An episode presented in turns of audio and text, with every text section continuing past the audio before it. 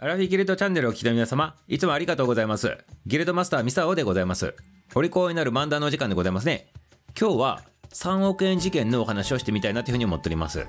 はい、あの3億円でね、有名なやつでございますね。完全犯罪を成し遂げたっていうね、あの3億円事件でございますね。これについてね、ちょっと話してみるでございますね。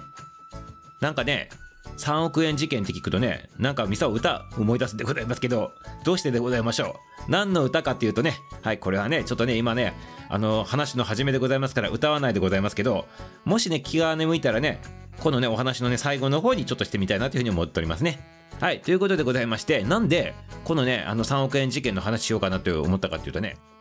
これは1968年、昭和43年のこの日にね、これ事件が起きたからでございますね。でこの事件ってあの、まあ、皆さんご存知だと思うんでございますけどどんな感じの事件だったかっていうのをさらっと言うとねこれ場所はね東京のね府中市でございますね今のね。で東芝工場がねあるんでございますけどそちらの支給されるボーナスでございますね。このボーナス約3億円積んどったねこの乗用車が白バイ警官に扮した犯人にね強盗されるっていうねそんな事件でございますね。でこれはあの映画とかドラマとかなんかまあ、テレビでもいっぱいね、あの放映されておりますし、いろんなね、あの、こう、なんていうの、映画もあるでございますから、皆さんご存知の通りなんでございますけど、この当時、現金の強盗事件としてはね、当時の最高金額だったということでございますね。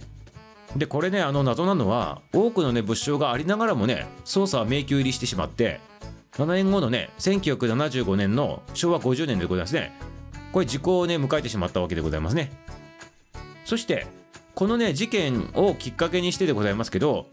多くのね会社がねこれはね現金支給やばいということでこの給料のねあの支給の仕方を現金手渡しではなくてね口座振り替えにねあの切り替えるねところがねめちゃめちゃ続出したそうでございますね。これはある意味ねあの今あのなんていうのネット化されとるっていう感じでございますからこの当時はこの当時でねあそのなんていうの直接渡すっていうことでなくまあこれもネット化されたっていうことなんでございますかね。そしてあとこっからでございますけどあの専門のね訓練を積んだ警備員さんによる現金輸送っていうのがねやられるようになったということでございまして今もおるでございますねあの警備員さんが2人して車乗り込んでねあの警棒も持ちながらねこうやっとる警備員さんのその現金輸送の車もあるでございますけどね、まあ、そういうのがここから増加していったということらしいでございますね。でね、あのいろんなね物証があるということでございましてそれでもねあの事故を迎えてしまってあの解決しなかったということなんでございますけどこれねあの盗まれたあの紙幣のうちの500円札って昔あったでございますけどそのね2000枚分のあのなんていうのお金に打ち込まれてる番号があるんでございますけどそれがね警察の方からね公表されたんでございますけど今でもねその番号の500円札が出てこないということらしいでございますね。これどうなったってございましょうかね。使わずにずっと持っとるってことなんでございましょうかね。これも不思議なところでございますね。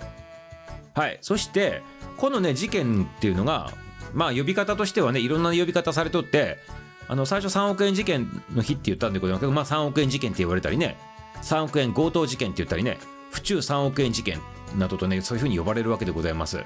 ほんでね皆様ちょっと気をつけてくださいませね強盗事件って言っておりますけどこの強盗っていう表記でございますけどこの事件のあった日本においてあのこの犯行っていうのは強盗罪にはねあの当たらんそうでございますね。で、これ何なのかって言ったらね、窃盗罪っていう形になるそうでございますね。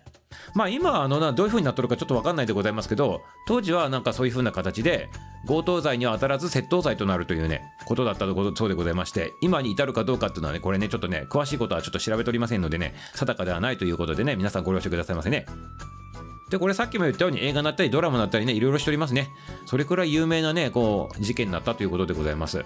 まさにミステリーでございますね。恋はミステリーで恋ではないでございますけどはい。あそれででございます。この3億円なんでございますけど当時の昭和43年ぐらいでございますね。これ大体目安として昭和40年ぐらいのこの3億円って今のお金に換算するとどれぐらいのあの価値のものだったのかっていうのをねちょっとね調べてみたんでございますミサオなりにね。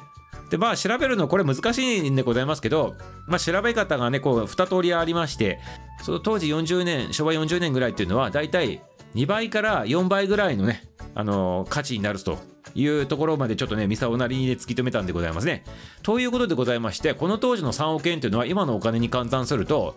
6億円からね、約10億円ぐらいの間だというね、ふうなね、感じで思ってもらったらいいかなと思っておりますね。ものすごい金額でございますね、これね。今で言ったらそういう金額になるというものをね、完全犯罪にしたということでございまして。はい、そんな事件でございましたね。で皆様決してねあのこれ真似する人は絶対おらんと思うでございますけどあのまあこれはね犯罪でございますからねあの気をつけてくださいませっていうことをね言っときたいなと思っております。まあ大体ね今ね完全犯罪っていうものはねなかなかねあの成立しづらいあの風になっております。捜査のねやり方とかもねもう科学的になっておりますしはいなかなかねあの完全犯罪っていうものはね、あのこう成り立たないと。っていうか、そもそも犯罪のことやっちゃいけないんでございますけど、皆さん気をつけてくださいませということでね、ちょっと言わさせていただきたいなと思っております。あ、そしてそしてそして忘れとったでございます。なんか歌を思い出して言っとったでございますけど、何の歌か気になっとる方はい、よろしいでございますか？あのここの3億円事件で、ね、こ言葉の響きでございますけど、なんか億っていうあのこの言葉が妙に頭にできてね、億千万億千万の胸騒ぎジャパンでございますね。ということでございまして、億千万ではないんでございますけど、3億円の胸騒ぎということで、ジャパンで起きた、ね、この事件でございましてね。ジャパンまさにね、日本にね、残るね、有名なこの事件でございました。お後がよろしいようで、はい、明日も楽しみにしとってくださいませ。終わり